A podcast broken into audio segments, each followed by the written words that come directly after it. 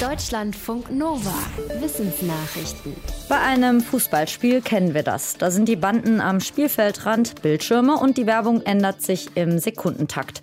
So könnten in Zukunft auch die Trikots der Spieler funktionieren. Die Entwicklung chinesischer Forschender soll es möglich machen.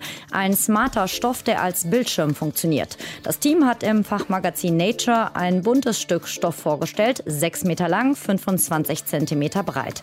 Der Stoff ist mit 500.000 Leuchtelementen ausgestattet, die wie ein Punktdisplay funktionieren. Möglich machen das mit silberbeschichtete Zinksulfidfäden. An jedem Punkt, an dem sich die Fäden kreuzen, entsteht ein Leuchtelement. Element.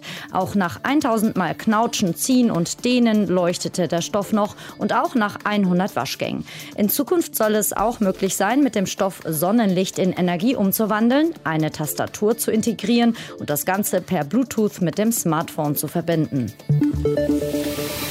So viele Zwillinge, wie in der heutigen Zeit geboren werden, gab es vermutlich noch nie. Im Fachjournal Human Reproduction zeigt ein Team der Uni Oxford, wie sich die Zahl der Zwillingsgeburten entwickelt hat. Dazu haben sie Daten aus über 100 Ländern verglichen, aus den 1980er und aus den 2010er Jahren. Demnach kommen inzwischen weltweit jedes Jahr 1,6 Millionen Zwillingspaare zur Welt. Das heißt, während die Geburtenrate weltweit um nur 8 Prozent gestiegen ist, stieg die Rate bei den Zwillings Zwillingsgeburten um 42 Prozent.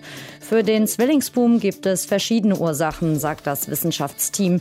Die Mütter werden älter, das erhöht die Chancen auf Zwillinge. Die Zunahme von künstlicher Befruchtung erhöht die Wahrscheinlichkeit ebenfalls. Dass in Afrika 40 Prozent der Zwillinge geboren werden, obwohl dort nur 17 Prozent der Weltbevölkerung leben, könnte auch an genetischen Unterschieden liegen.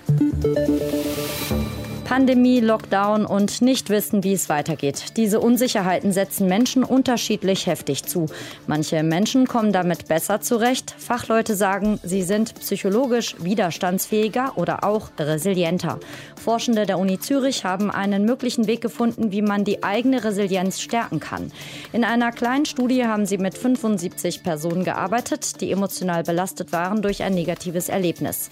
An das sollten sich die Teilnehmenden erinnern und es für sich neu bewerten. Das gelang dem Teil der Gruppe deutlich besser, der sich vorher an eine Szene aus dem eigenen Leben erinnern sollte, in der man eine Herausforderung erfolgreich gemeistert hatte. Daraus schließen die Forschenden, wer sich an seine eigene Selbstwirksamkeit erinnert und daran glaubt, dass er oder sie Dinge wenigstens im Kleinen beeinflussen kann, kann so die eigene Resilienz in Krisen vergrößern. Die Anziehung ist gering, aber sie ist da. Ein Physikteam der Uni Wien hat erstmals die Gravitation zwischen zwei Körpern gemessen, die weniger als 100 Milligramm wiegen. Das ist nämlich gar nicht so leicht. Im Fachjournal Nature schreiben die Forschenden, dass sie dafür ein spezielles Pendel mit zwei winzig kleinen Goldkügelchen verwendet haben. Durch viele Maßnahmen haben sie versucht, alle möglichen Einfluss- und Störfaktoren auszuschließen.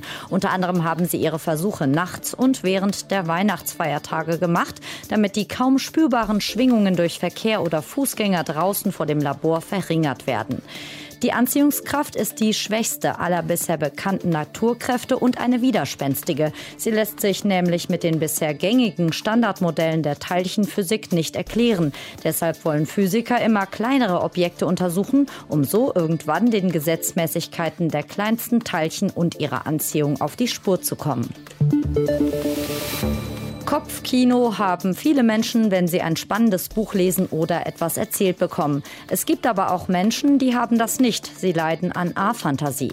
Forschende der Universität in Sydney, Australien, haben dieses Phänomen genauer untersucht. Das Team hat 22 Menschen ausgewählt, die an A-Fantasie leiden und als Vergleichsgruppe 24 Psychologiestudenten mit Kopfkino. Alle mussten kurze, angsteinflößende Texte lesen. Gleichzeitig wurde ihr Angstschweiß auf der Haut gemessen. Wie erwartet zeigten die Teilnehmenden mit A-Fantasie keine Angstreaktionen, die der Kontrollgruppe schon. In einem zweiten Experiment wurden angsteinflößende Bilder gezeigt. Darauf reagierten beide Gruppen gleich. Diese Erkenntnis kann laut den Forschenden dazu beitragen, A-Fantasie zuverlässiger zu diagnostizieren. In der Morgen- und Abenddämmerung kann man von einem dunklen Standort aus ein subtiles Leuchten am Himmel beobachten. Das ist das sogenannte Zodiakallicht, das als heller Lichtkegel senkrecht oder schräg über dem Horizont wahrgenommen wird. Bisher sind Forschende der Astronomie davon ausgegangen, dass es entsteht, wenn das Sonnenlicht von winzigen interstellaren Staubkörnchen reflektiert und gestreut wird. Dieser Staub wird, so die Theorie, von Asteroiden und Kometen hinterlassen, die durch das innere Sonnensystem ziehen. Dem widersprechen aber Daten, die die NASA-Raumsonde Juno gesammelt hat. Demnach ist die Staubdichte im Asteroidengürtel geringer als vermutet. Stattdessen registrierte Juno die größte Staubdichte in den Phasen, in denen sie die Marsbahn passierte. Nach Ansicht der Forschenden deutet das darauf hin, dass der interstellare Staub als Urheber des Zodiakallichts vom Mars kommt. Deutschlandfunk Nova